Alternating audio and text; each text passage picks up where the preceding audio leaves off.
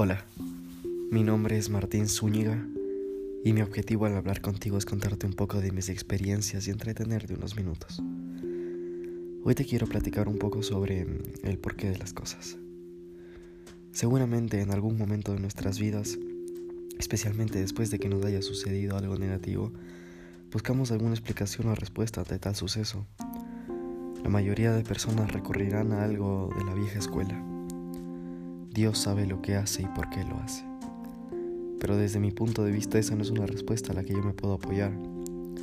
Yo defiendo que nosotros somos constructores de nuestro propio destino, pero a la vez el destino juega por sí solo. ¿A qué me refiero con esto? Que el resultado de cualquier circunstancia depende mucho de nuestro esfuerzo e intención. Pero si algo no sale como quisimos es porque simplemente eso no podía suceder. No me refiero a que hubo alguna fuerza divina detrás de todo esto, ni nada que ver, sino que no todo puede salir como lo queremos y la respuesta es muy simple. Solamente no. Sí, lo sé. En muchas ocasiones para todos es muy difícil aceptar un no como respuesta. Me incluyo.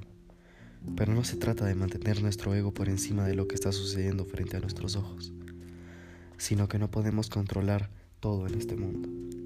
No solo existe tu destino, Existen millones de personas construyendo el suyo y seguramente la acción de uno afecta en el resultado de otro. Y sí, aceptémoslo, es algo incontrolable e impredecible. Quiero que pienses un poco conmigo y te respondas esta pregunta.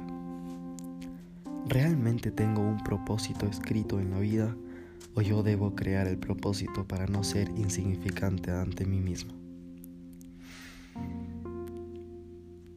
Buscarle una explicación a un suceso negativo en nuestras vidas es el estado más puro de inseguridad y personalmente prefiero buscar soluciones. En este momento pensemos en algo hipotético.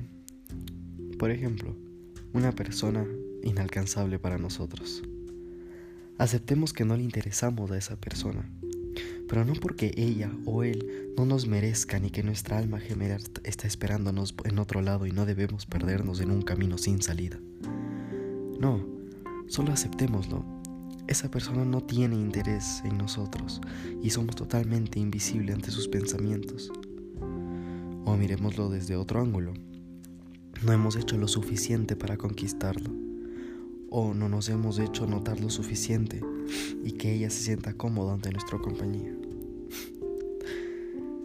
Bueno, después de todo lo que quiero transmitirte es que nosotros somos quienes decidimos cómo actuamos ante tales resultados en cualquier ámbito de nuestras vidas. No quiero que cuando algo negativo suceda en tu vida, tú solo mires y creas, no hay mal que por bien no venga. No, olvídate de eso. No quiero que ante esa situación busques tus mejores soluciones hipotéticas, que les des vueltas al asunto para encontrarle un, un significado o un propósito más allá de la realidad. No, yo lo que quiero es que llegues a buscar tus mejores armas para darle solución y le des frente a ese problema, ya que a partir de esto nosotros sí llegaremos a ser los constructores de nuestro propio destino. Créeme. Espero no haberte quitado mucho tiempo de tu día haberte entretenido, así sea un rato, y hacerte ver las cosas un poquito diferente o mejor, quién sabe. Muchas gracias por escucharme y nos vemos pronto.